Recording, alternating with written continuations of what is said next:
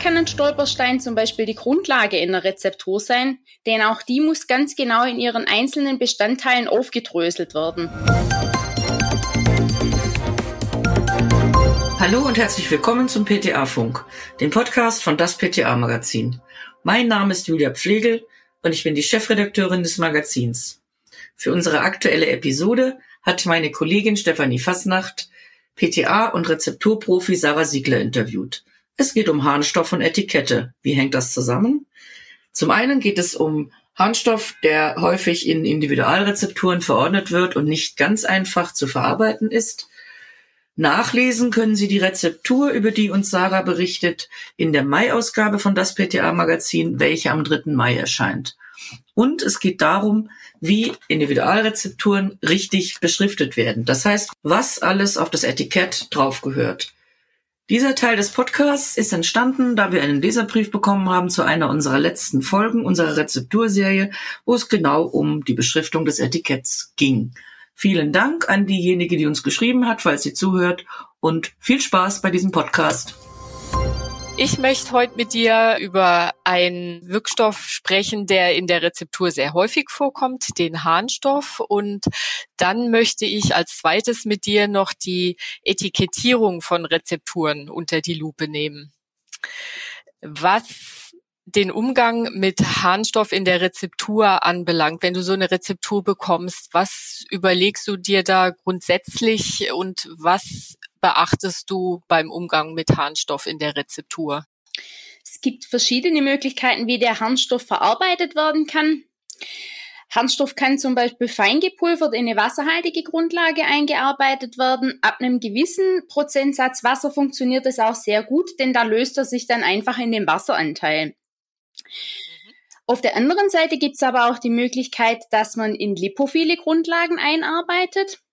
Da empfehle ich grundsätzlich, dass man Harnstoff vorher fein verreibt und den dann immer eins zu eins in die Grundlage einarbeitet. In dem Fall liegt er dann in der Rezeptur am Ende suspendiert vor. Wenn man jetzt eine Grundlage hat, die auch Wasser aufnehmen kann, gibt es die Möglichkeit, auch den Harnstoff vorher in Wasser zu lösen und dann diese Lösung einzuarbeiten.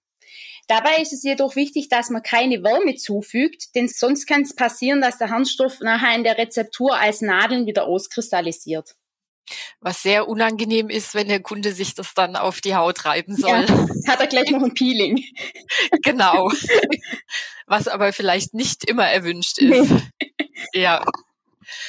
Gut, das sind so die zwei ganz grundsätzlichen Dinge, die man beachten muss. Wir stellen in der Mai-Ausgabe von das PTA-Magazin eine hydrophile Harnstoffcreme 5% vor. Da können dann Interessierte das nochmal genauer nachlesen. Was mich noch interessiert, wie sieht's denn mit der Erstattungsfähigkeit von Harnstoffrezepturen aus? Ja, also grundsätzlich ist es so, dass Harnstoff in Rezepturen bei Personen über 18 nicht zwingend zulasten der gesetzlichen Krankenkassen verordnungsfähig sind. Da gibt's eine OTC-Übersicht für Dermatika und darin ist zu entnehmen, dass Harnstoff nur ab einem Prozentsatz von fünf Prozent und auch bei der gesicherten Diagnose Ichthyosis, wenn keine Therapiealternativen vorliegen, indiziert wäre und dann auch nur in dem Falle von der Krankenkasse von den Kosten her übernommen werden. Es wäre also ganz sinnvoll, wenn man die Rezeptur in der Apotheke annimmt, den Kunden da schon mal darauf hinzuweisen, oder? Dass eventuell er nicht nur fünf Euro, sondern eben die komplette Rezeptur selber bezahlen muss. Auf jeden Fall, denn so kann man nachher auch bei der Abgabe im HV böse Überraschungen vermeiden, indem dass der Kunde vielleicht sogar sagt, das ist mir zu teuer, ich möchte es nicht mitnehmen. Hm. Ja, ich glaube, solche Überraschungen hat wahrscheinlich jeder schon mal erlebt. Ja. Wir hatten vor kurzem eine Anfrage zur korrekten Etikettierung von Rezepturarzneimitteln und das möchte ich jetzt zum Anlass nehmen, um mit dir die Kennzeichnung von Individualrezepturen ein bisschen unter die Lupe zu nehmen. Welche Rechtsvorschriften, Sarah, regeln denn ganz allgemein die Kennzeichnung von in der Apotheke hergestellten Rezepturen? Das wird geregelt in der Apothekenbetriebsordnung im Paragraph 14. Wenn man sich das mal genauer anschauen möchte, kann man zum Beispiel auch Musteretiketten online einsehen. Auf der Homepage vom ZL gibt es da ein sehr schönes Beispiel. Oder aber auch in unseren Apotheken und Laborsoftwaren kann man wirklich sehr gute automatische Etikettenvorlagen nutzen. Da ist jedoch darauf zu achten, dass immer die Aktualität gewährt ist.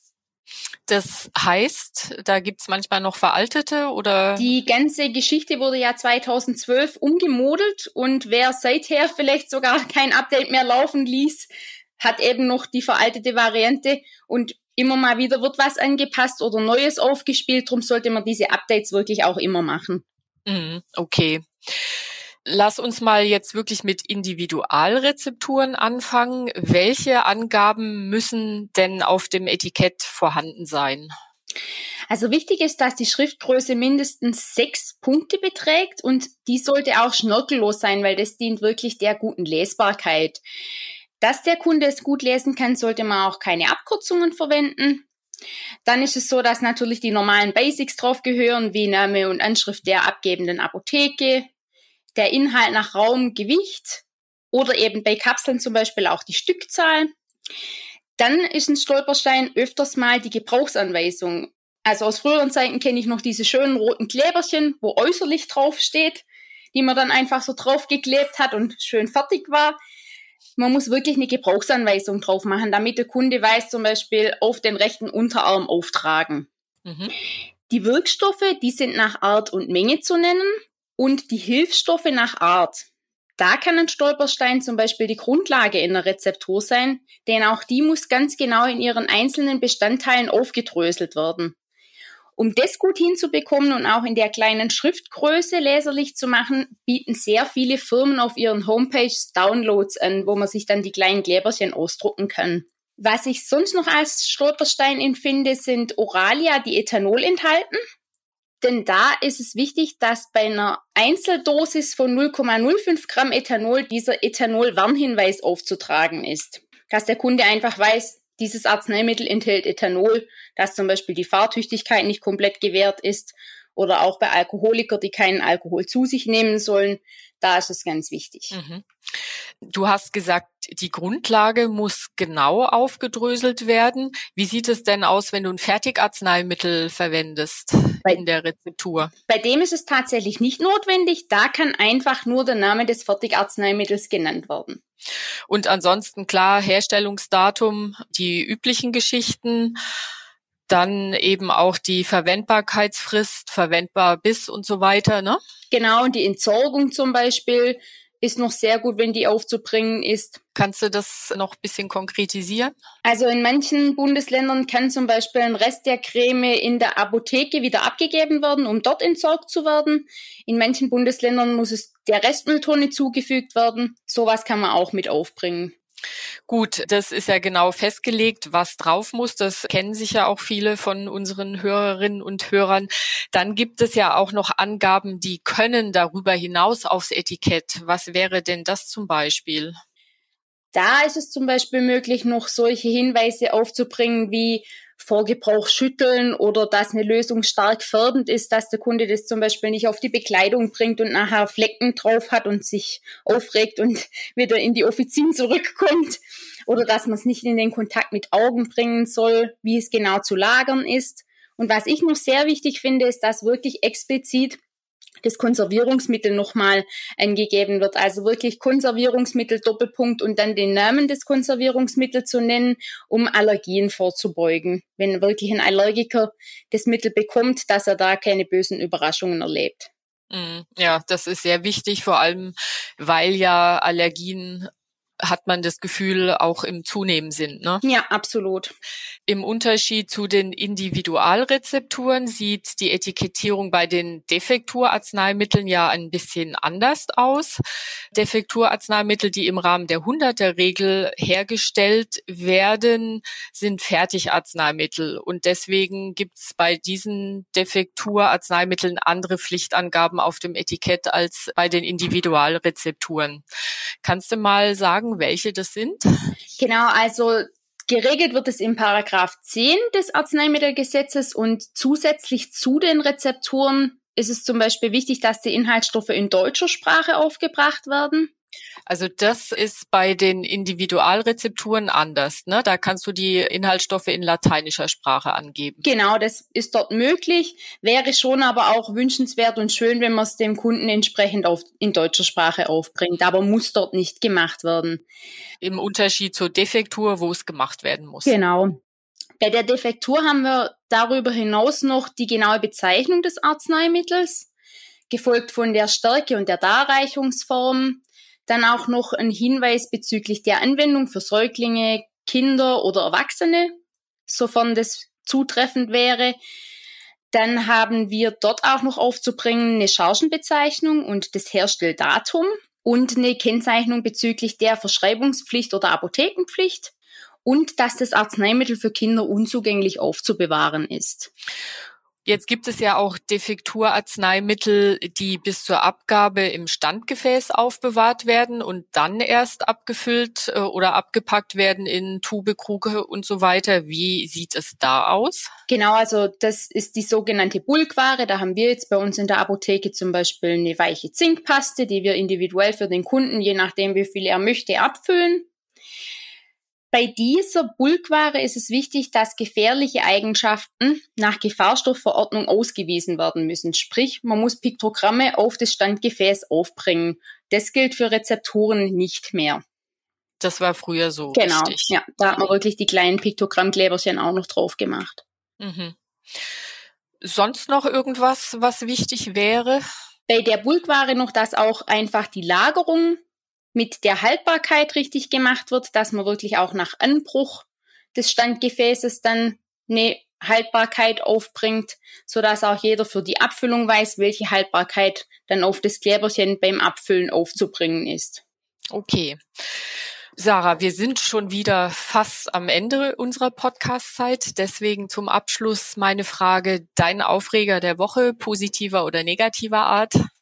Ja, also ich hatte eine ältere Dame, die bei uns eine Rezeptur abgeholt hat und dann mit dem Gefäß wieder zurückkam, dass das für sie nicht lesbar wäre und hat sich ziemlich aufgeregt. Wir haben das Problem dann so gelöst, dass wir einfach nochmal einen richtigen Beipackzettel ausgedruckt haben in einer größeren Schrift. Was ich grundsätzlich für ältere Kunden sehr gerne mache, sind auch eben größere Fähnchen oder eben dann wirklich ein extranes Dokument in einer großen Schrift mitzugeben, dass die wirklich das auch sehr gut lesen können. Manchmal ist es auch so, wenn man Etikett länger aufbewahrt, dann verblassen die und dann hat man einfach auf dem normalen Dokument das noch gut in lesbarer Schrift.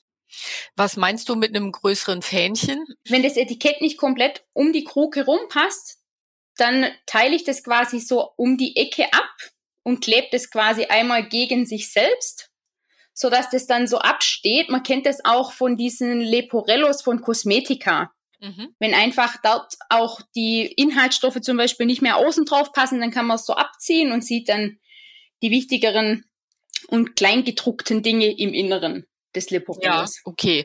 Und das ist ja wirklich für nicht nur Sehbehinderte, sondern auch einfach ältere Menschen total wichtig, dass sie lesen können, was sie sich da auf die Haut schmieren sollen. Genau, denn Schriftgröße 6 ist wirklich ganz schön klein. Ja, ja. Da hat die alte Dame sich bestimmt gefreut und hat äh, zufrieden die Apotheke verlassen und kommt hoffentlich ab jetzt auch regelmäßig wieder zu euch. Genau, das hoffe ich doch. In diesem Sinn, Sarah, vielen Dank fürs Mitmachen. Wir hoffen, es waren ein paar nützliche Tipps für unsere Zuhörer und Zuhörerinnen dabei und ich freue mich aufs nächste Mal.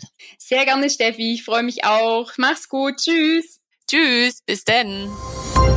Das war unsere aktuelle Episode vom PTA Funk, dem Podcast von das PTA Magazin. Danke an alle, die uns zugehört haben, uns downgeloadet haben. Danke an alle, die uns liken und abonnieren. Bis dahin und zum nächsten Mal.